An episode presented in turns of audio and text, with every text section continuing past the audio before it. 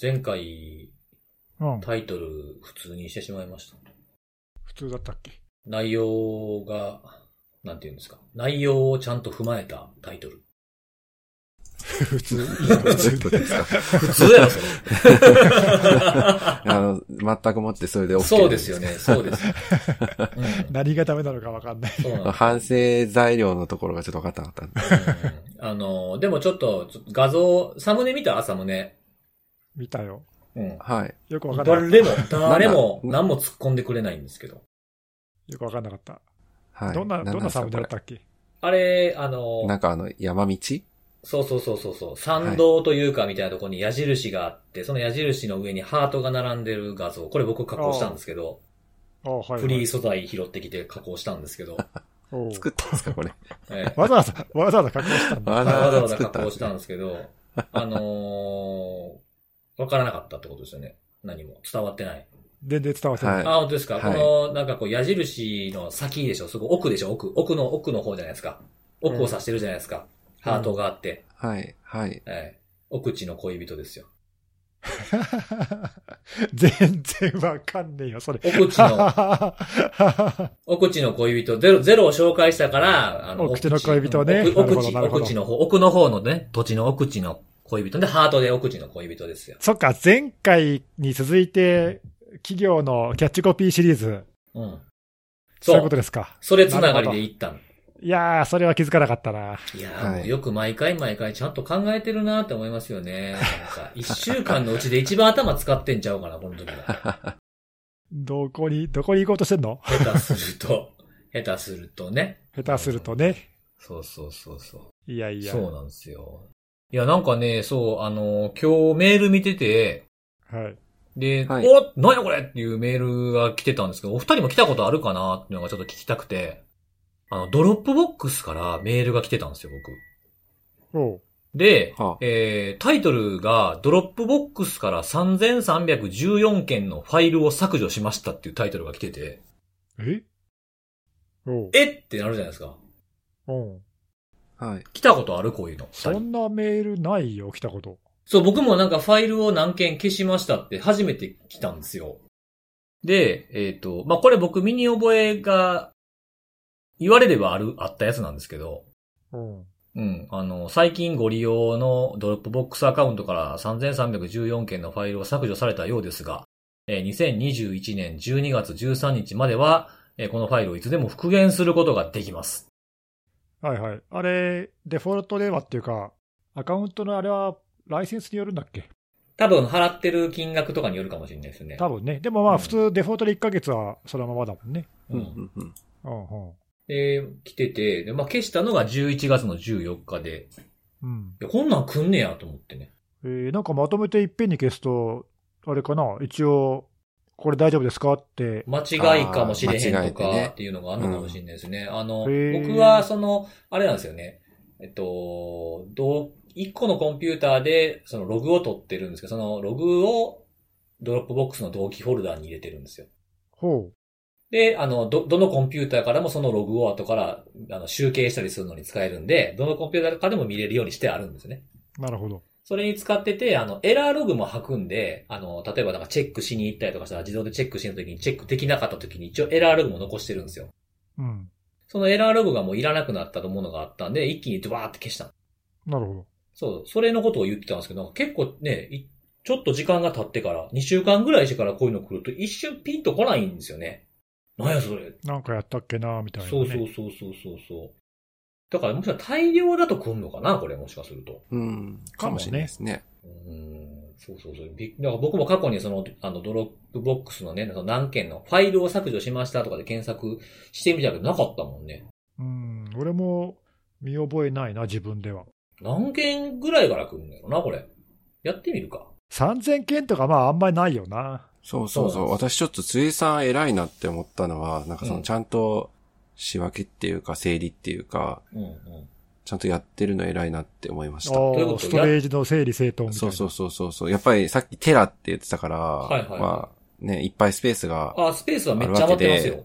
そうそう、むまあまあ、ちょっと無尽蔵は言い過ぎかもしれないですけども、本当にい、意識せずとも、とかとかファイル置けるわけじゃないですか。うんうんうんうん。で、それ、結構いらんもんとか残るじゃないですか。なんだかんだ。ああ、まあそうですね。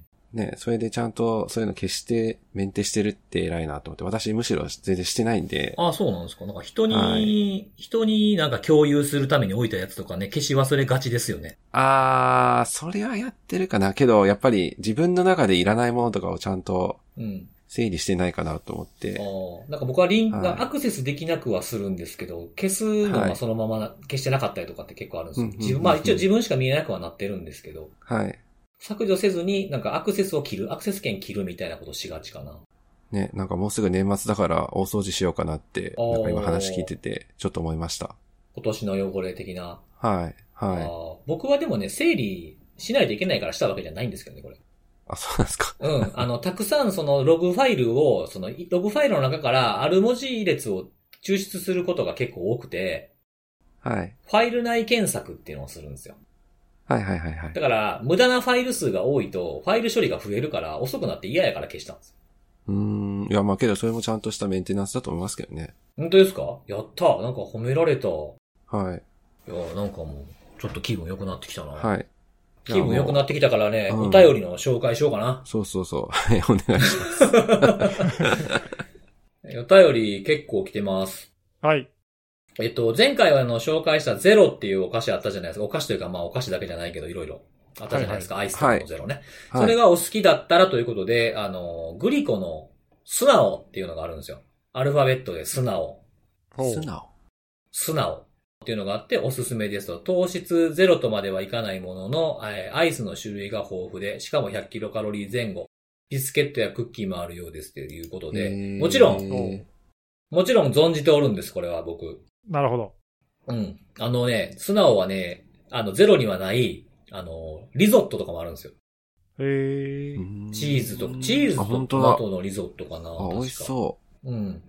そうそうそう。で、チョコバニラのなんかソフトクリームとか、アイス、あとビスケットとかも結構あるんですけど、もちろん食べました。あの、全部じゃないけど食べたんですけど、多分ね、素直の方が軽いんですよ。カロリー的なやつで意味で言うと。う。はい。ああ。うん。でも、まあ、食べ比べた結果、あの、なんていうんですかね、カロリーは少ないけど、やっぱりその分味もちょっと弱いっていうのがあって、うん。で、比べた時にゼロの方の、ゼロの方が多いんだけども、これぐらいの味が出てるんやったらこっちの方がいいかなって思っうて、んゼロの方をよく食べてる感じ。素直ももちろんたまにかかったりとかはしますけど、確かにね、これ二つあるから、あの、見かけた人は食べ比べてみてもいいかもしれないですね。おー確かにね。うんうんうん。で、自分に合う方、カロリーをとカロ取るか、ちょっとのカロリーを取るか、味を取るかみたいなのでやってみるのもいいかもしれないなと思いました。結構なんか、見てくださった方は食べてくれた人多かったみたいです。なんか作業しながら、いへえ。いかもとか、コーヒーに合うとか、書いてくれてましたね。何人か。ほうほう3、4人の方が書いてくれてましたよ。おうん。で、えーその後ですね、えっと、交通事故に遭われた方みたいなんですけど、交通事故に遭った時もしばらく聞くのが滞って、まあ、家族の方が、えー救急搬送案件があって、このポッドキャストを100回直前ぐらいから聞けてなくて滞ってたんですけども、えーエモテット復活のニュースに触れ久々に聞きました。えーそんな行動に駆り立てる点でもネームバリューの威力を実感しておりますという、エモテットのニュースバリューがーなるほど。あるなっていう。うんやっうぱん、あるんですね、ネーミングって。うんうんうん。確かにねブ。ランドの力ってのは大きいんやなってことですね。なんか、エモテットもね、なんか、あれ、先週だっけ取り上げたのもう忘れちゃった。先々週だっけ忘れちゃったけどさ、はい。復活したって言ってから、なんかまたちょっと活発になってきてるみたいだもんね、なんかうんね。うんうんうんいやいや、ちょっと気をつけないとね。うん。ということで。はいはでそれとね、同じ方がね、その、ぶら下がる形で書いてたんですよ。ちょっと気になることを書いてくくれてまして、 ほえーたまに編集長の中に女子高生が入っているんじゃないかと思う感覚があるのですが、わ集長。う。どうどういうことどういうかこらとないんですけど。で、久々に聞いても、それがあってなんかホッとしま した。えー通天閣登った話のあたりの言葉の勢いがそうらしいんですけど、わえ、わかんい。ない。難しいんですよね。だってね、僕ら3人多分ね、もう長らく女子高生と話してないと思ううんん。で、してないですね。 そう、わからなくな接って点る。ない。ないですよ ね、なんか接。点ないもんね。まあ、セキュリティとかって言っても僕らなんかこう、スマホの安全教室的なみたいなやつで話しに行くとかもないじゃないですか、学校とかに。そうね。はあっい。てもなんか大学とかやもんね。接点あってもわかんないと思うけ ど。そうそう。何そうを、ですねどの辺を見出したんですかね。え編え集長通にね。天閣登った話のあたりの言葉の勢いっていうのも、なんかへ僕ーこれ聞き直してみたんですけど、やっぱちょっとわからなかったんですよ。えー何かがそう感じられたんだね。うーんえー喜んでいいのかとかよくよくわかんないけど。いやでもほら、あの、若さがあるっていうことなんでそうそうそうそう あーじゃあまあ、そうはい。そういポうジプテラィスブにに。。はいいい。あと思確かいに。まはすい。はあいりがとうございそうま。ですすね。というやつとか、あとまあこれまた次もネギスさん絡みになってしまうんですけれどほも、前回紹介していただいた Firefox リレーを使ってるユーザーの方ですね。おいるんだ。おーえすーごい。そうそうそう。なんかやっぱりそういうね、どうしても登録したいけど、あんま信用できひんかもな、みたいなサービスを使うときに便利に使ってるし、使いやすさも、あの、どのアドレス宛てに来たやつか分かるようになってるんで、便利に混乱せず使ってます、みたいなコメントを書いていただいてたおんーいですけいでどすもね、いいですね。そう。で、その方が、あの、教えてくれてました。Firefox リレーが、セキュリティのあれでと、初めて取り上げられたのは、おそらく第74回ですマ ジで。と。うん喋ってる本人より詳しいじゃん。であの、ちなみにこの時一回きりだよというふうに言われていた編集長のニュースレターも今まで続いていて感慨深いですという。ああ、あ、思い出した。あれだ、その、ニュースレターってさ、ツイッターがレビューっていうところを買収して新しくサービスを始めたから、うん。使ってみました。一回きりだけどね、みたいな話を確かしたね、そういえば。んんで、なんかメールアドレスうんぬんでそう、見えちそうゃうそかうらそう気をつけようねっていう話をしてくれた時ですよね、あー言ってた言ってたそう、そうそう。あの時に、そう、ツイッターと連携してそのまま使うんだけど、大抵の場合にうんは、うん。うっかりそのままレター出しちゃうと、ニュースレター出しちゃうと、ツイッターのメールアドレスがそのまま出ちゃうよっていう話そをうそうそうそう確かしたんだよねさ。れてましたね。で、俺その時に、そう、それが嫌だから、Firefox リレー使って、そのアドレスを実は俺は使ってるって話を確かしたんだ。はいはいはいはいはい。ああ、すごい。え、すごいな、それ。でもさ、すごそれ多分、どこにも書いてないから、覚えてるか、多分ここじゃないって聞き直さなきゃわかんないよね。あー、何ショー、ショーノートにも Firefox リレーのリンク貼ってなかったってことですか貼ってないんじゃない俺貼った記憶ないけどな。貼ったかもしんないけど、 覚えてない。それも覚えてないの。覚えてないけど、辻信弘メモがあるかもしれない。い。あ、確かに。わかんない。あ、辻信弘メモね。辻信弘メモにあるかなそんなこと書いてるいかなやー、ない、ないかも、ないかもね。74回っつったあ、リンク貼ってある、貼ってある。今見たら確かに。あー、なるほどね。ここへ一応リンクは紹介したんだ。あの、あ、ほんまや、74回。真ん中ぐらいにリンク貼ってますね。紹介した本人も忘れてるけ ど、すそうごいそな。うそう。いやだー、ってあり全がたい。然、 その話題出てこなかったし。すあごいりな。がたい。いやー、半年も前だからな、もあう。あ、覚僕えてがなかったなキムチ、キムチくんマークを紹介した時なんですね。そうだね、そうだね。いやー、すごいね。なんか毎週やってるともう半年も経ったら忘れてるね。ですね。うん。いや、ありがとうございます。は2い。月の6日か。収録日が。いや、すごい、すごいですね。探してくるのもすごいですしね。すごい、ありがとうございますね。うん、はい。そはいういうお便りをいただいておりました、今回。はい。はい。ということで、えっと、本編の方に行こうかと思うんですが、今日はもう、僕からにしますわ。はい。はい。どうぞ。うん。どうぞ。はい。今日は、えっ、と、僕が紹介するのはですね、あの、まあ、このポッドキャストでもなんかたびたびこういう話を取り上げてると思うんですけども、うんあの、パナマのセキュリティ企業のノードセキュリティっていはうい。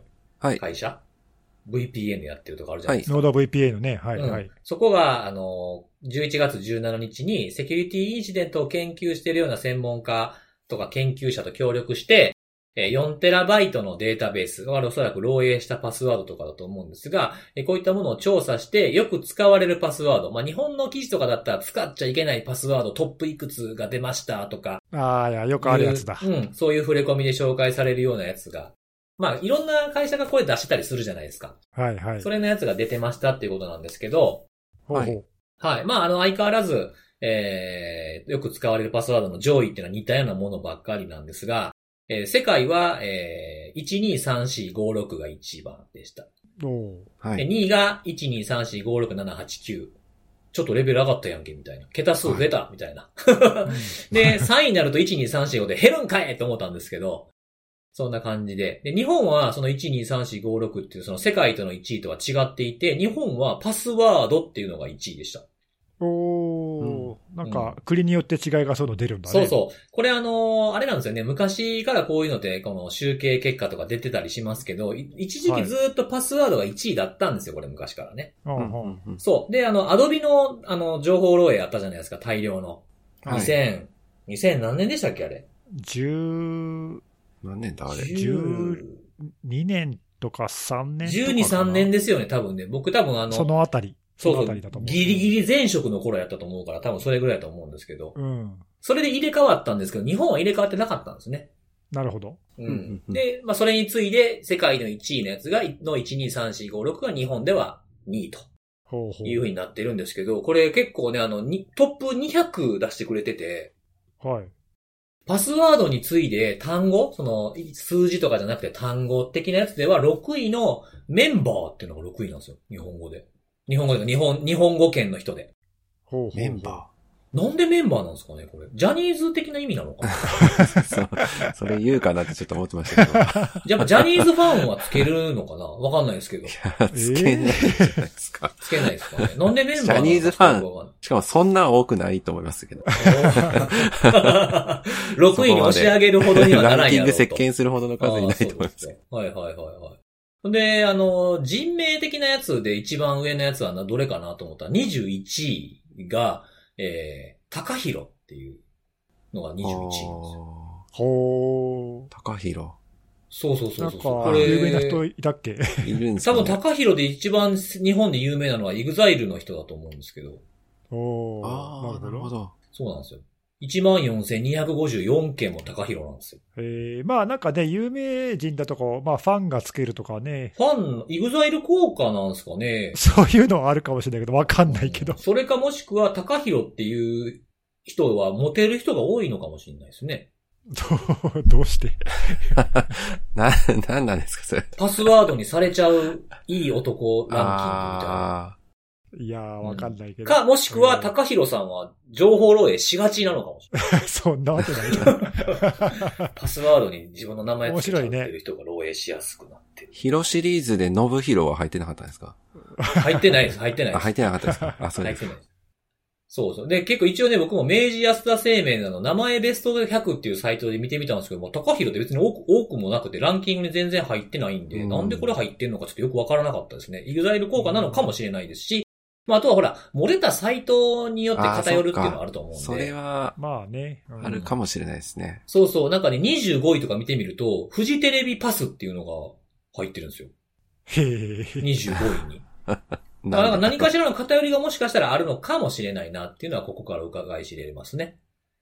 で、まあ、あの、数字、単語以外のものだと、なんかね、二つの言葉組み合わせみたいな、猫猫とかっていうのが多いんですけど、えー、まあ、200位以内なんですが、えー188位には、あの、3100件で、ピヨピヨっていうのが入ってたんで、これ、川本さん気をつけてくださいね、これ。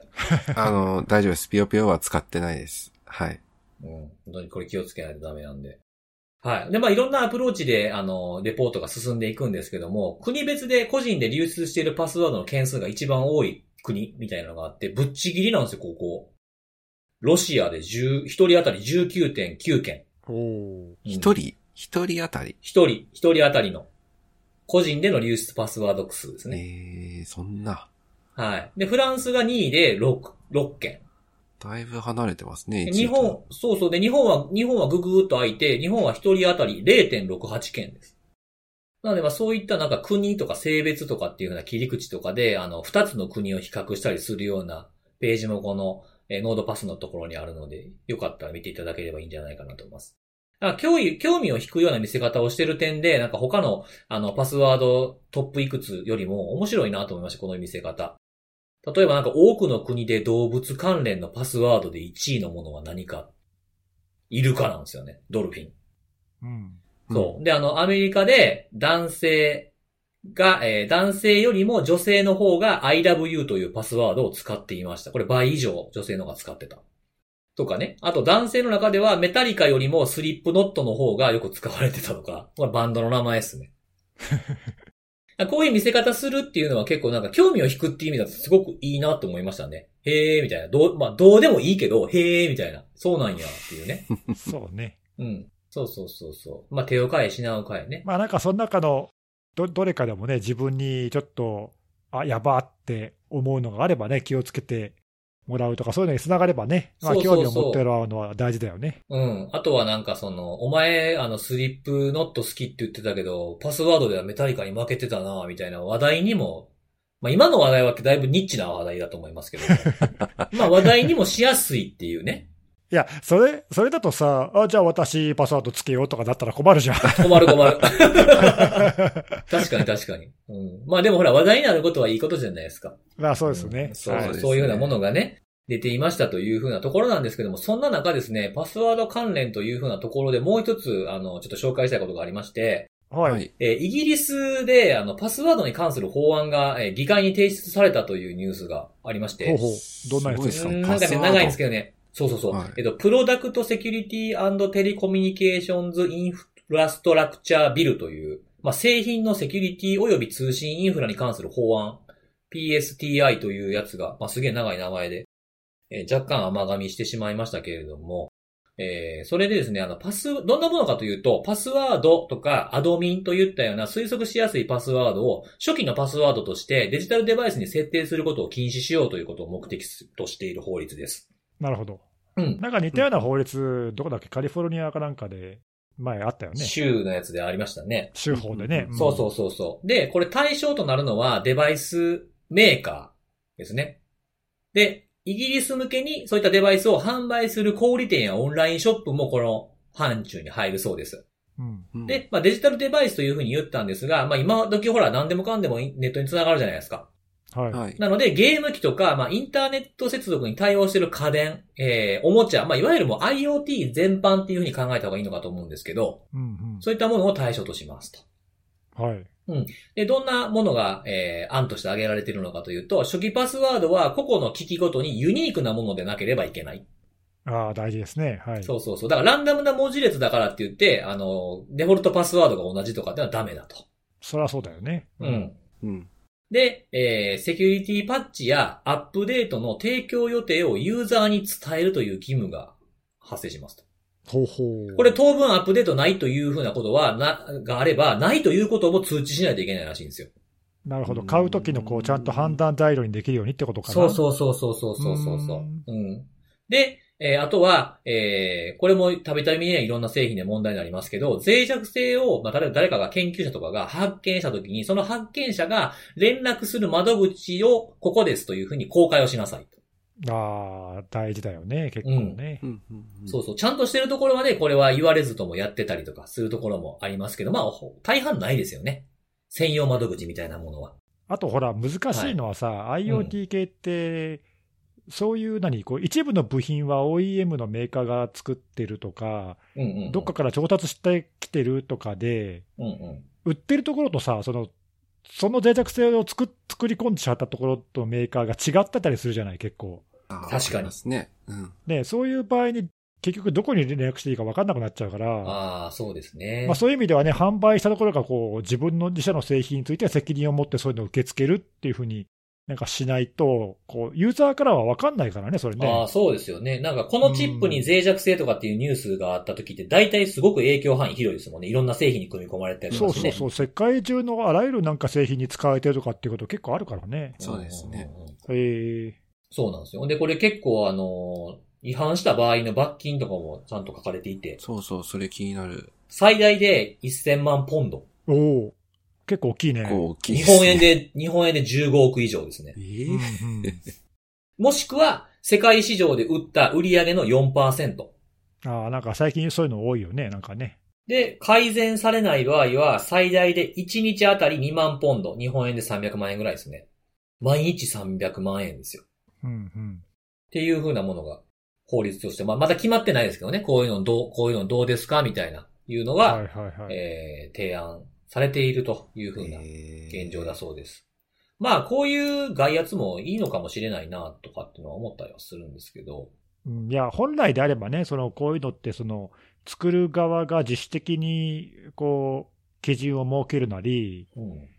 まあ、例えば業界としてのガイドラインを定めるなりっていうのを、う。うんんまあ、やって、まあ、やってるとこもあるし、やるべきだと思うんだけど、うん。現実問題、そういうことをすると、結局セキュリティを、さっきのさ、ランダム、一個一個ランダムにとか、うんうん。ややこしいことをするとかさ、そうそう、全部それコストに跳ね返るから、そうですね。うん、な結局、その、ややるインセンティブが全然ないっていうか、うんうんうんうん。や、やんなくても別にね、なん、なんの、その罰もなければさ、やんないじゃん確かに。うん、だからそれが今のね、その IoT 機器のなんかボットとか、いろんな問題を生んでると考えると、まあ、なんかしょうがないかなっていうかね、こういうのでもないと、多分ちょっと進まない、改善しないだろうなっていう気はするよね、そうなとんですよくね。ね。まあ、うんその、まあ、さっき言った、ネギさんがその、こういう意味かな、言ったその、パッチのアップデートとか今後どうなのとかっていうのを言うのは、その判断基準になるという意味ではすごく透明性があって、お客結構もね、えらお客さんも選びやすくていいかなって。そうそう、っていうのは思ったんですけどねそういうのがさ、ない製品とかは淘汰されるっていうのは、まあ自然でいいよね、それの方がうね。ん、そうそうそうう、見えやすくていいかなっていうようなところもあったんですけど、これまあいいなとは一瞬思ったんですが、あのー結局ランダムなパスワードを初期設定とかでやってたとしても、ユーザーが変更しないといけないってなった時に、ユーザーが変更したパスワードが弱かったらどうすんねんって話ですよね。ん。まあね。まあう、ん。でも、変更しないでランダムなさ、初期パスワードを使っても、そこまで危なくはないじゃん。うんうんうん。あ、それを使っている分にはね。うん、あの、全全部に違うけど、その、はいパスワードの設定ロジックが簡単だったらダメだけどさ、はいはいはい。まあそうでないものがついてるんだったら、うん。まあ結構ね、初期パスワードそのまま使っちゃうユーザーいて、それはあんまりいい,、そうですねいいとは、ううんされてないけど、うん。まあでもね、その危険でないっていうか、そう簡単にす推測できないものが使われてるんだったら、うんまあ悪くないんじゃないかな。まあユ、ユーザーがパスワードとかに変えたらどうすんねん問題っていうのもありますけどね。変えられないのすればいいんじゃないのあ、変えられないようにね。もしくは弱いパスワードは通らないようにするとかってことですよね。あうんーまあまたでもそれも、なう、ですね変更できないようにするっていうのも、まあまた問題はあるんだけどね。そうなんですそうよですね。うんそうそう。だからユーザーがつけるパスワードっていうところの課題はまあ残るし、あとこれほら、あの、対象が IoT 機器ではありますけどね、ウェブサービスとかの問題もまだまだあるわけじゃないですか。まあね。ね、はいこの辺とかどうしていくんやろうな、みたいなのはちょっと今後気になるなとは思いますけどね。うんうんうんうんまあでも、一つの、あの、まあその、これイギリスだけじゃなくて、はいはい。うんおそおそらく、まあこういう方向なのかなっていう気はするね。いいずれ、どの国もこういう方向に動いていくんじゃないかみたいな。うんうんうんうんそうですね。これでね、あの、これが、この法案が通って施行された後、ね、ガッと減りましたみたいなニュースが出たら、我が、我が国もみたいな風になっていくのは、ように想像つきますもんね。 そうね。まあイギリス一国だけだとね、その、うん。仮に効果が高くても市場として狭いからさ、うん。あんまり影響力がないような気がするけど、これがね、EU とか米国とかって広がってったら、うん、ちょっとね、これはってなるよね。なるほどまあ、そういう方向に、まあ、い行くの、行くのがいいのかどうかわかんないけど、まあ、なんか行きそうな気はするな。そうですね。自然な流れな感じがしますと。なんとなく。ね。うんはい。まあ、こんなね、法律がなかっても、まあ、このポッドキャストを聞いてるユーザーの方は、固いパスワードをつけてるでしょう、ということですよ。そうね。いや、ただ、ほら、あの、さっきそのユーザーが弱いものに変えるのはよく、よくないけど、よくだけど、まあ、それはある意味ユーザーの責任じゃない。うん。だでもこの IoT 系の問題っていうのはさ、ユーザーが変更できない弱いパスワードがデフォルトでついちゃってるっていうのが割と問題なんで、あうんはいはいはいうんまあ、だからね、それってベンダー側がなんとかしないとどうにもなんないから、ユーザーは。確かにねうんうんうんうん。まあ、だからね、そのユーザーはまあちゃんとやろうっていうのは多分変わんないけど、うんうん。今回の法律とか、どっちかというとその作る側の責任問題じゃない、そうですね、売る側の方の問題ですからうん、ね。そうそうそう。うんだからまあね、それがどどうやろうとユーザー側は、こうこれまで通りちゃんとやろうぜっていうのは、まうあんその通りだよね。はい。うん。んということで、はい。はい。僕からは以上でございます。ははい、ありがとうございい。ます。じはい。ゃあ次は、えー、じゃあネギスさんお願いしていいですかはいえー私は今週はですね、はい。えー何を紹介するかというと、Google が最近出した、うん。えーレポート、スレッドホライズンズレポートっていう、なんか新しいね、名前のレポート、第1号っていうのをおうんうんうんうん今週出したんだよね。初物ですね。初ですね。うん。まあ、あの、ちょっとどういう経緯で出たのかわかんないけど、今週の11月24日に、えーまあ、第1号レポート、まあ、第1号って書いてるから、まあこれから定期的に出すんだろうね、こういううんうの。んうん。で、この中でまあ最近の公益動向とかって、まあ Google がいろいろ観測している内容をレポートとして公開しているんで、ちょっとその内容を軽く紹介したいなとはい。はい。はい。で、このレポートの中では、トピックとしてまあ全部で5つ紹介していただいていて、例えば中には、APT28、ファンシーベアっていベアうあの、はい、ロシアの、ね、公益者グループの、まあ、なんかフィッシングのキャンペーンの話だとか、うん。あとは、えーブラックマターっていうランサムウェアの話だとか、まあ、なんかいくつか代表的な最近のトピックを取り上げてるんですけど、はいはい。えーまあ、今日はその中でちょっと1個だけ紹介しようと思っていて、えーそのトピックの中で一番最初に大きく取り上げられているうーもので、Google が、Google 自身が提供しているクラウドサービス、Google クラウドってあるじゃないそのお環境に対する攻撃動向というのをおレポートで紹介してくれてるので、この内容を軽く喋りたいと思います。で、えーっと、まあ、Google のクラウドサービスって、まあ、結構大規模なものだけど世界中で提供してるけども、おその中でも、えーごく最近実際に起きた Google クラウドの環境に対する侵害事件、50件の侵害事件というのをまあピックアップして、こういうものでしたよというのを紹介してるんだけど、何を目的とした攻撃かというと、その50件のうちの86%っていうか、まあ、43件が、仮想通貨のマイニングが目的でしたと。おー、なんか最近あんま聞かない。そう。俺もちょっと意外、意外な気がして、全体の8割以上がマイニングなんだっていう感じで、うん。で、これがまあ大きく占めていると。まあ、つまり侵入して勝手に他人のその Google のクラウドのインスタンスに侵入をして、うん。えーマイニングプログラムを勝手に動かして、はいはい。えー仮想通貨を稼ぐのに、まあ、不正に使っているという事例が非常に多いと。えー、久しぶりに聞いたけど、やっぱりマイニング勝手にされてるって聞くとなんかゾッとしますね。そうだ、 そうだね。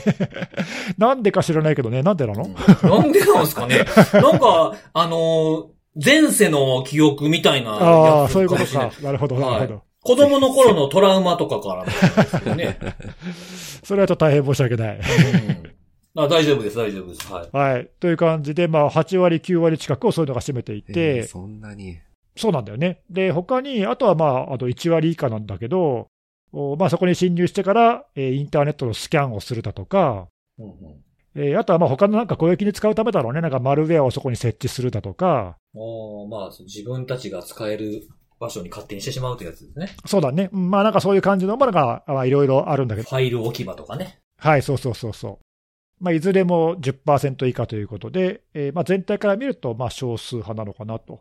という感じで、ちょっとまあそのあの攻撃の理由っていうかね、それが意外な感じがしましたと。はい、それから、じゃあ、その侵入された原因は何だったかっていうと、まあ、これはね、全然意外でも何でもなくって、うん。えー原因の、えー第1位は、えー弱いパスワード。出た。ま あ、ないしはパスワードがついていないアカウントから侵入されましたっていうのが、これがほぼ半分で48%をあー占めていますと、まあ、いまだにこういうのがやっぱり上位に来るんだなと。はいはい。で、第2位がソフトウェアの脆弱性を悪用されて侵入されましたとうんうんいうのが26%で、この上位2つだけで全体のその原因の4分の3を占めていると。ということで、非常に、まあ、ある意味ね、あの、簡単な、こう、侵入原因というか、まあ、防ごうと思えば簡単に本当は防げるはずだよねっていうもので、まあ、不注意みたいなもんやなって感じですよね。そうだねケアレスですよはね。んそういうことですね。うん、まあ、利用者側のちょっと、まあ、そういったミスでということだよね。うんまあ、これが多くを占めてると。それから、あとその、じゃあまあ仮にそういう原因だったとして、どのくらいのスピードでその侵害されますかというのもまあ一応調べていて、で、これはね、本当に早くって、えー一番早いやつだと、その、インスタンスをインターネット上に公開、ポチッと公開してから30分以内で侵入されてますと。おー、早っ。早いよね。で、うんえーもうちょっと全体見ると、全体の侵害事件がその50件ってやつの4およそ4割、40%は8時間以内で侵入されているということで、まあ、これはおそらくだけど、その、これは Google も推測で言ってるけど、定常的にこういつもスキャンをしていて、うんうん侵入できるものがあったらもう速攻で侵入するということを、まあ、ずっとなんかやってるんだろうと。うん。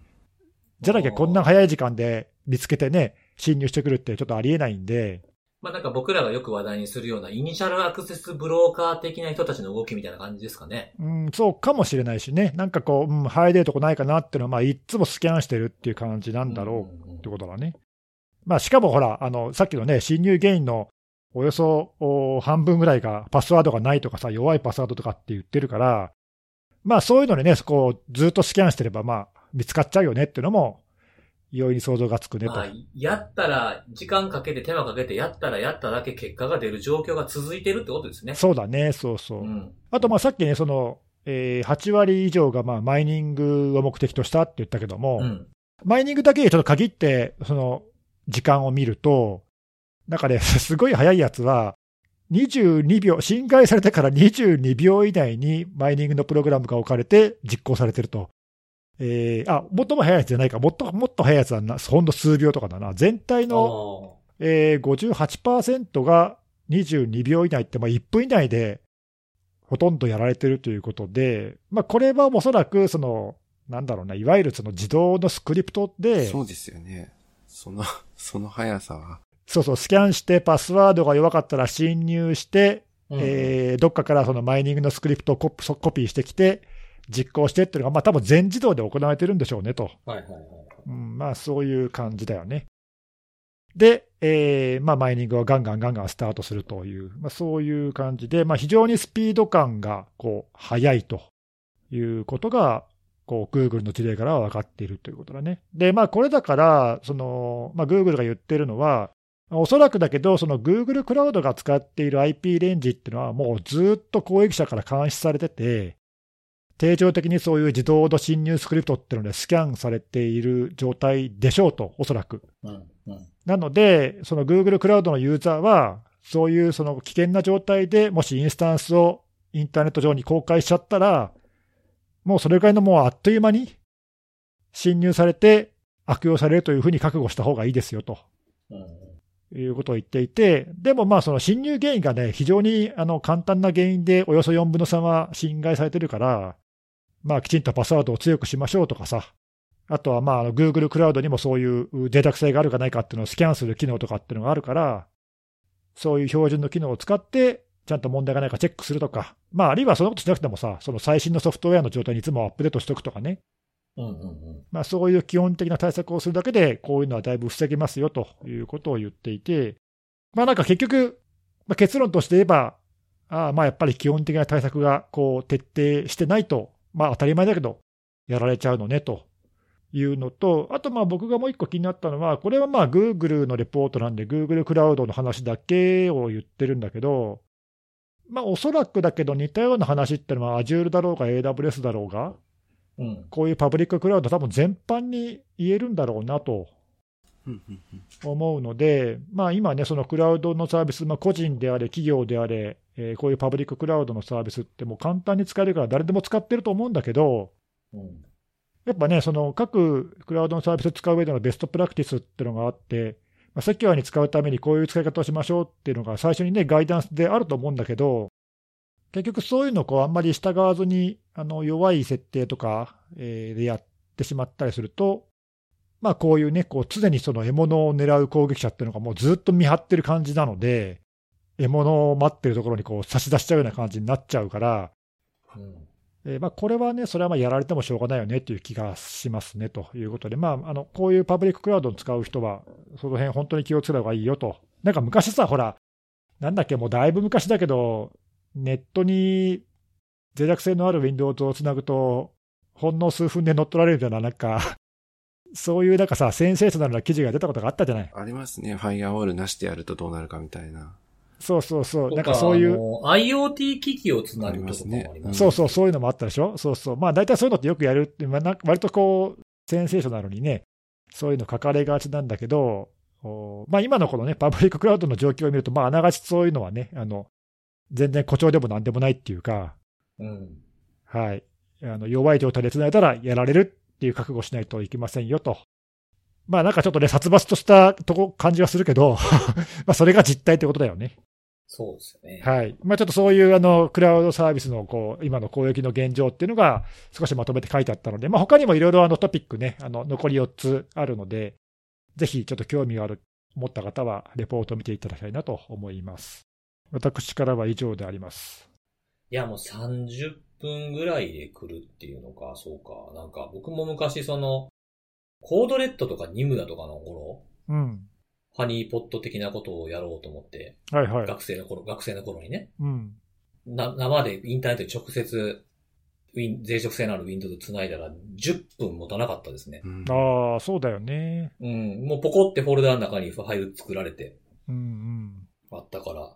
ね、今はその、まあ、ククラウドとかでさ自動化されたものとかがずっとスキャンで走ってるんだったら、まあ30分、30分で早く来るのもある、ありそうですけうどん。あるね。ある。うん、あると思う。タイミングによったらね。うん。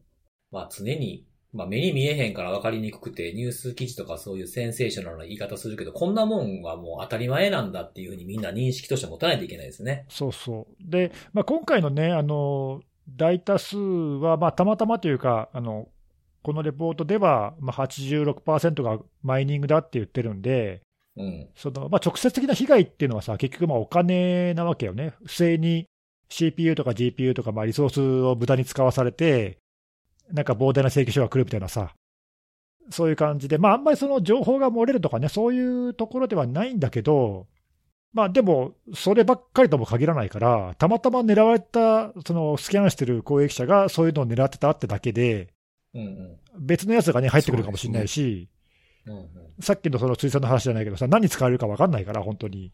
うん。うんうんうん。まあなんかね、どういう被害があるかっていうのは、本当に公益者によって変わってくるし、そこはね、あのあんまり軽視しない方がいいんじゃないかなっていう感じですね。なんか結構、初物っていうのがあるから、どういうカラーかっていうのも見ときたいんで、僕も他の今日紹介いただいた以外のところも読んでみようと思います。ぜひぜひ。。はいい。はい。はい。ありがとうございました。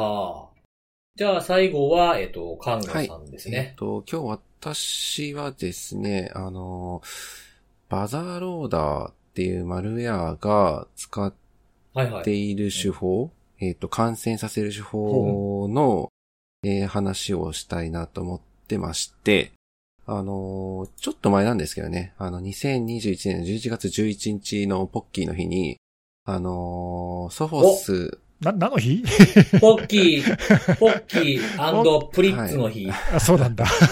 うんさっと行こうと思ったんですけど、ちょっと捕まりました。はい。に、ソフォスが、あの、こういう攻撃手法を確認しましたっていう、あの、報告を、あの、ブログに上げてえーいるんですね。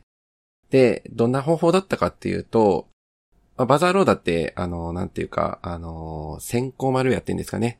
感染後に、まあ、いろんな他の別のマルウェアを呼び込んで、まあ、さらに深刻な被害を及ぼすという類のもので、まあ、スパムであるとかっていうので、まあ、広く巻かれるということで、えーまあ、中には実際に届届いた方も、まあ、もしかしたらおられるかもしれないんですけども、まあ、今回そのソフォスが報告したケースも、えーまあ、最初の取っかかりというか起点の部分は、えっ、と、メールで来るというもので、で、メールの文中にあの URL が記載されており、まあ、その URL をクリックすると、まあ、マルウェアに、バザーローダーに感染しますよっていうものではあるんですが、まあ、ここで感染させる際に使われているトリックが、まあ、あの、今までちょっと見ているものとは少し色が違う。なんか、純粋になんかリンククリックしたらいきなり自己ファイルが落ちてくるとか、なんかそういうものではなくて、えっと、まあ、これ Windows 10向けにしかおそらく動かないとは思うんですけども、まあ Windows 10アプリの、えー仕組みを、えー使っ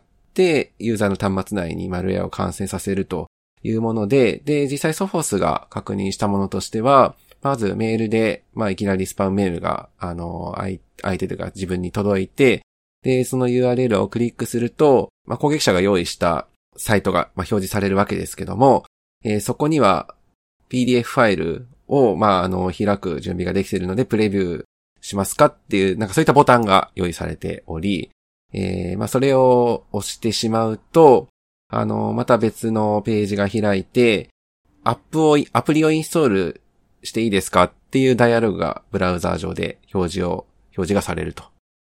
で、その、えー表示されたダイアログ、これあの OS というか、多分これブラウザが出してるのかなえっ、と、出してるんですけども、えっ、と、それをそのままオープンという形で開くという形でクリックをすると、えーアプリのインストーラーの、えーキックが行われてですね。なんか表示上は PDF コンポーネントをインストールしますかみたいな見え方になるんですけども、まあ実際のところここに表示されている内容っていうのは攻撃者が自分自身で用意した偽装 PDF インストーラーみたいな形のもので、で、ここでインストールボタンをそのまま押すと、えー、実際のところはバザーローダーに完成してしまうと。そういうものなんですね。なので、まあ、よくある、えっ、と、マクロっていうんですかとかは使わずに、あの、ユーザーに完成させる仕組みっていうのが、まあ、報告されており、まあ、このトリックというかやり方っていうのは、まあ、あまりこれまで報告されてるケースってないのかなと、えー思ったのと、まあ、結構汎用性が高そうな、まあ、Windows 10、まあ、あるいは11もいけるのかなえっ、と、Windows 10に限定された方法ではある、あるにはするんですけども、まあ、ちょっとこの辺、あの、自由に、まあ、今回素材としては PDF っていうのをネタに使われて準備されていたものだったんですが、まあ、汎用性高そうだなと、えー思ったものなので、えー紹介をさせていただいたというところではあるんですが、うん。今日これなんでそもそもその11月11日のネタを今、今更、まあ今更って言ってもまあちょっと前ぐらいですけど、まあ今取り上げるのかという話なんですけど、実はこの方法をエモテトが利用しましたっていう報告が2、3日前に出てまして、うんうん。あの、バザーローダと同じトリックで、今の、えー偽装インストーラーっていうんですかあの、その仕組みを使って、えー感染を試みるという動きが、エモテトの、えーばらまきメールの流れでも確認されましたっていう報告が上がったというところで、まあ、あの、攻撃手法が少し変化が出てきてるのかなというところは、ちょっと注意が必要かなとおいうところで、今日ちょっと紹介をさせていただいたというものです。これさ、まあなんかほら、効果的な手法をね、あの他のマルウェアが取り入れるっていうのは、よくあることかもしれないけど、実際にこれがこう効果があるっていうことが分かったから使ってるんだとそう思うでんだすよね。。うん。わざわざやらないわけですからね。わざわざはいそうそうそう、うん、なんで、それをエモテットがね、まあ、しかも復活して今、これから勢いを飲まそうとしてるエそうそうそうそうモテットが使い始めたっていうのは、ちょっとなんか、なんか嫌な嫌な感じだよね、なんか、 なんか勢いあるなっていう、ああはあ、なるほどね、ああなんとなくそれが看護さんい的やにらちしょいっと、あなと。あアンテナにこう引っかかったわけね。実際、これ攻撃やろうとすると少し攻撃者側も手間はあって、あの、証明書がおそらくいるはずなんですよね。ああ、そうかそうか、アプリのインストールを装ってるから、で今回、この、証明書がないと入はれい、られないソのホか。スが報告したのも、まあ、どっかの会社の証明書を、あの、不正に使ってるという話ではあったので、なるほど。まあ、乱発はできないとは思うんですけど、ただ、成功率高そうだよなってことはな、なんとなく。そうそうそうそうう。んで、なんか、あの、エモテと復活しましたって。ただ手口は、あの、変わってないので、まあ、マクロには、マクロは実行させないように、みたいな話は、広く言われてるんですけど、まあ、このケースでは、少なくともマクロは出てこないので、まあ、当然、あの、メメールの文中に書いてあるリンクをクリックしないとか、まあ、そういう基本的なやり方というか対策はあるにはしても、まあ、まあ、誤ってそれをクリックしてしまうような方においてはもうそのままトントントンといっちゃうのかな、というのはちょっとこの方法見て嫌だなと。これなんかあの、PDF じゃなくてなんか今風なやつに使わ、今風なやつに変えられても嫌やなと思いましたね。なんか、そう、だからもうなんか特定のね、国に、まあすごいアジャストしたような、日本だったらなんだろう、LINE とか、そうですよね。うん、いろいろ応用できるもんね、これね。そう、とかもあるし、あとほら、あの、まあ、例えば日本語のメールとかを使って、会議の招待メールみたいなのにあーしはいはいはいて、あの、例えばそういうズームをブラウザーじゃなくて、エグゼでやる、やったらこっちとかってあるじゃないですか。まあ、チームズもそうですよね。うん。そういうのにすると結構入れてしまう率とか、会議通知メール予想ってやったら成功率上がりそうやなっていうふうに思ったのと、うんう。ん。あとはそのメールね、さっき看護さんが言ってたみたいに、あの、マクロ気をつけようね、みたいな、マクロ止めようね、できればね、みたいなことじゃなくて違う経路じゃないですか、これ。で、まあじゃあメールのリンクに気をつけようってな、多分なるんだろうなとは思うんですけど、さらにこれ証明書手に入れて、さらにっていうようになると、ハードルは、攻撃者のハードルは上がるけど、あの、正規のサイトにこれ置かれたら嫌ですね。ああ、なるほど。うん。アクセスしてきた人まあまあ、パッと見判別つにかこないですのもメんッね。セージが出て、そうそうそう、リンクを踏ませる必要なくて、まあ誘導するの結構大変かもしれないですけど、まあその、そこそこ人がね、アクセスしてくるってなってくると、まあ国とか人とかも絞れるじゃないですか、今度ね。感染させる。その辺とかに使われても嫌やなと思いましたね、なんか。まあ会議通知来たら嫌やな。そう。結構そう、今、つえさんの話聞いてて、まあ確かになんか会議通知でクリックしちゃって、で、あの、この、なんだろうな、えっ、と、起動させていいですかみたいな確認ダイアログ出るじゃないですか。うんうんで、まあ、割と、もう、慣れてるもんだから、普通に OK ですっていう形で、ほいほいって押しちゃうのは割と自分もやってる気がするんで、確かにね。なんか、接続するにはこのポン、はいコンポーネントが必要ですみたいな言われたら、なんか言っちゃいそうだよね。そうそう特に今なんかそうはそう、そうはい、もうみんなそれに慣れてるから、いや、そういう意味では確かにな、なんかいろいろ応用範囲広そうだよはな。い、どうするんですかこれ、聞いてたら、あの、それ来ますよ、本当ズあー ムとか。いや、そうですよ。だからもう、もしズームとかそういうのの発展版が出たらもう、エモテットのこういうはいこれ聞いてるってことですよ。100%。そうそうそう。いや、聞いてなくても思いつくんじゃないそう思いつくでしょうねこれはなんかちょっと嫌だな、と。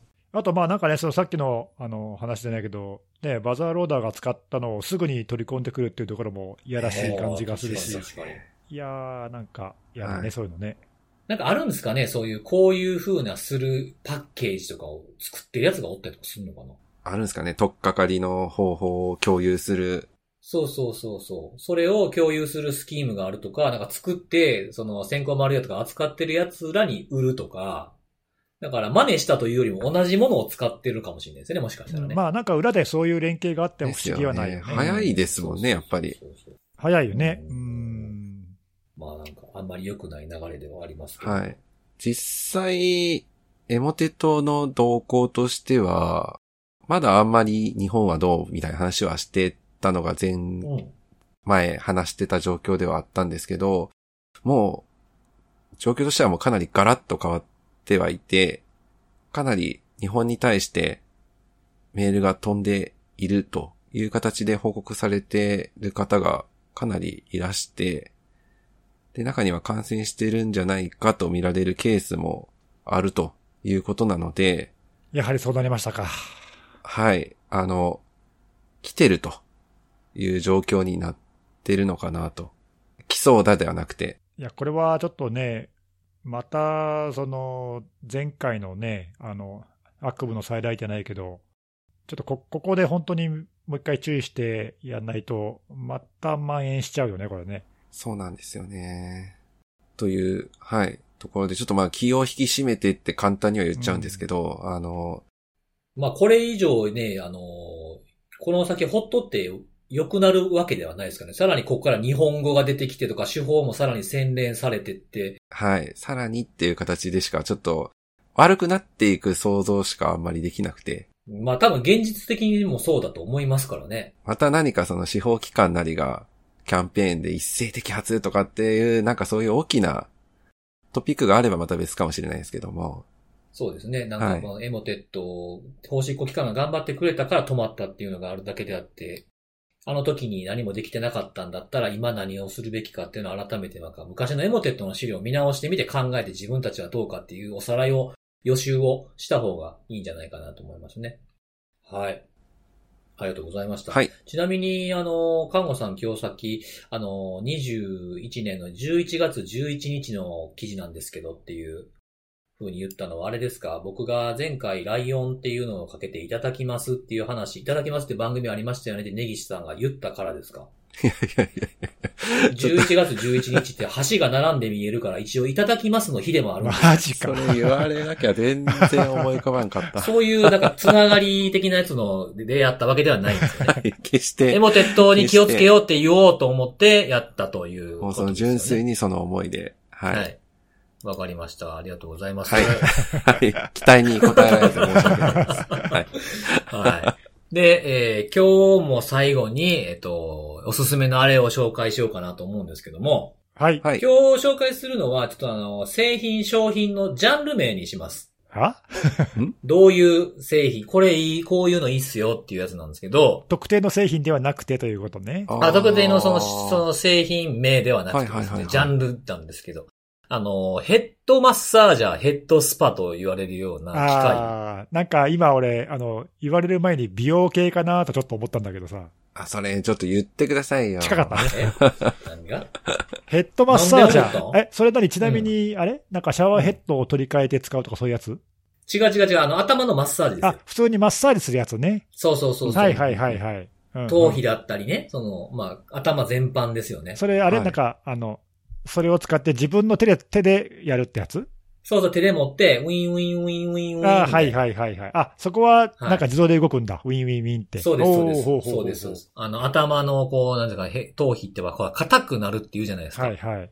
で、硬くなると、その、顔のたるみだったりとかっていうのもありますし。はい。うんうんうんあと、まあ、その、純粋にほら、体をほぐすっていうのは、どこをほぐしても体で繋がってるじゃないですか、筋で。うんうん。だから、頭のマッサージをすると、結構肩こりとかもスッキリしたりするんですよ。おーなるほど。俺、あの、そういう、こう、文明の利器は使ってませんが、うん、うん、うん。よく、ほら、昔から言われてるその何あの、頭洗うときに、そのゆ指のさ、手の指の腹でこはう、い、マはッい。サージしながら、素肌を洗う感じでね、髪を洗うっていうか、その、頭皮を洗う感じっていうか、そうですね。はい、はい。うん、で、そういう感じで、こう、あの、じっくり洗うように心がけてるんだけど、うん、うん、うん。なんかそれをもっとこう、しっかりちゃんと機械でやるっていう、そういう感じか。そうですね。えー、そういうの、専門の、そういうのが売ってるんだ。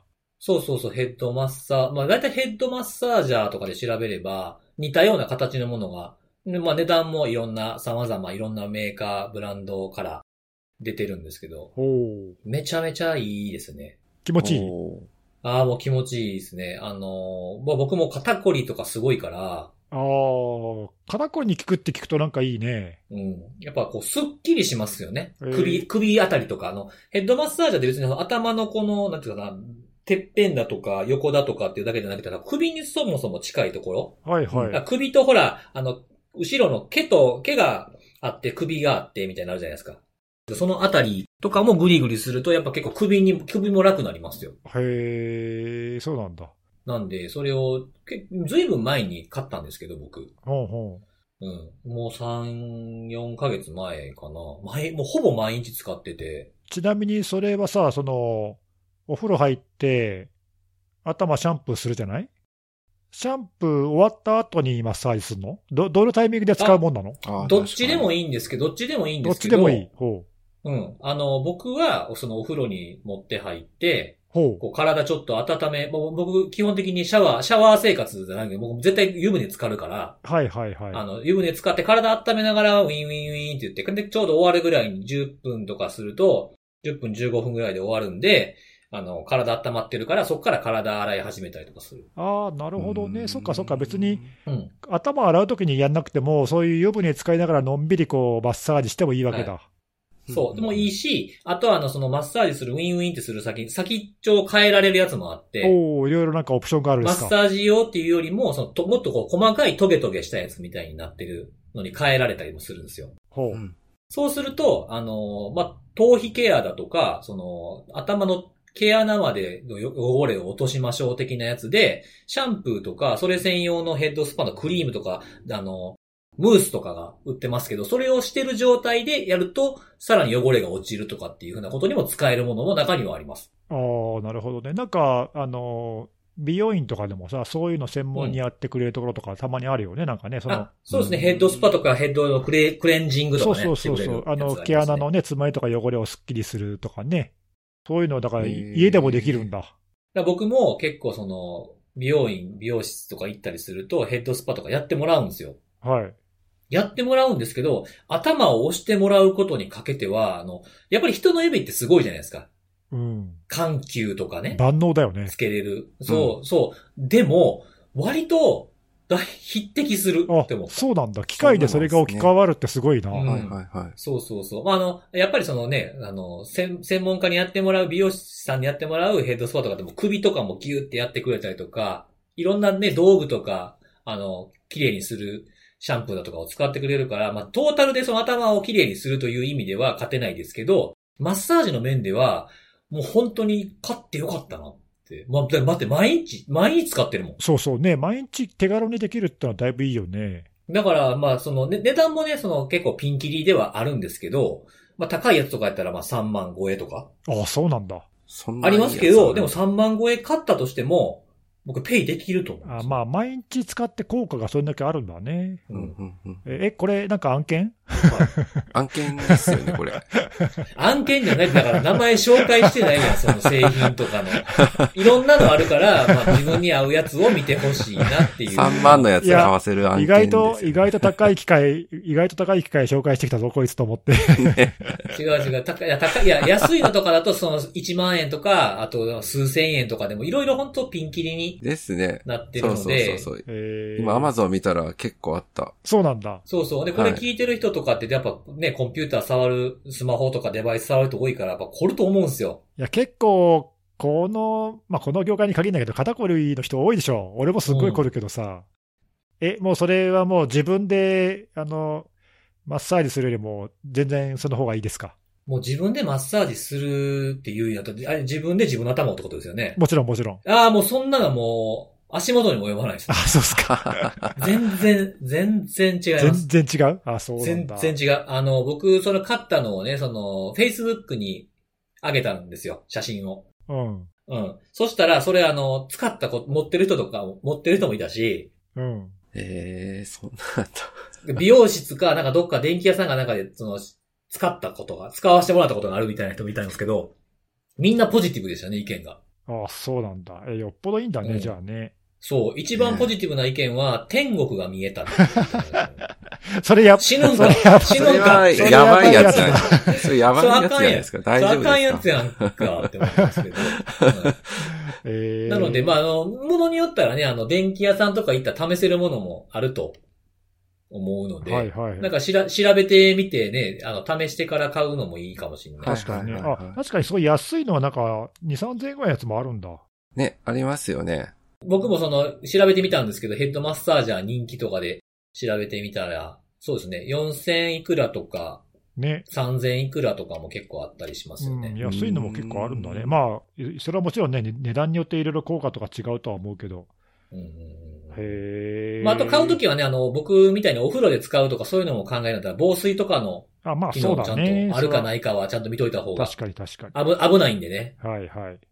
何かやってみてはいかがではないでしょうかということ。いか、いかがではないでしょうかとおかしいな。いかがでしょうか気持ちよさそうだし、なんかね、毎日のその生活の質の改善につながるっていうのはなんか、うん。投資のね、しがいがありそうな感じはするな。うん僕も、だってお風呂入るときにや、やって、ちょっと時間経ってからその作業の休憩中にテレビ見ながらやったりとかね。ああ、そうかそうか。別にお風呂、お風呂での使用に限る必要はないのか。あそうそう、全然全然。はいはいはうんい。へえ。そうそう。で、充電式なやつなんで、充電はお風呂でやってますけど、ちょっと取ってきてやるとかし,、ま、してますよ、全然。ひょっとしたらこれあれだな、こうう、ん。リスナーの人でも、あ私もそれ使ってますって結構いそうだな、あこあれるかな。も。あ、あるかもしんない。ないですよね。ね。うんうんうんうん。ぜひ、マッサージ好きの人も、こんなにいいんやって思うと思いますよ、多分。えーそっ僕か、もなんかそんな思いまにした言われたらちょっと気になるな。ネギさん、ちょうど今、アマゾンブラックフライデーセールやってるんあ、で。そうだ、そうだ、確かに。はい。今、あれいつまでだっけああの、12月2日までです。おちょうど、そうかそうか、今、感謝祭の1年で一番安い、安いっていうか、はいそうだ。はい。あ、これ買うあしそうなんだ買うしかないや。ち買う流れ買でうすしよ。かないかもしれないですね。はい。ょっと買わ買わちょせっとといて。残念ながら、アップル製品では ないです。そうだね。 アップルが出してくんねえかアな。ップルがヘッド、あの、ヘアッップドル、マアッサージップ機出ルしてがくれしるかもそうな、アップルがしそうなデザインみたいなやつとかを 探せばああるー確かにあるかも。そういうの。白いやつね。いやいやいあやの、し、白いリンゴマークさえ貼れば、アップル製品っぽくなるやつシールが貼あれるばかもしれない。そういうことではない。そういうことでは ないですよねそういうこ。とではない。そうですか。はい。ありがとうございます。はーい。ということで、はいえー今日も3つのお話とおすすめのあれを紹介しましたということで、今日もいい時間になりましたんで、以上でありますということです。じゃあまた来週のお楽しみです。バイバイ。バイバーイ。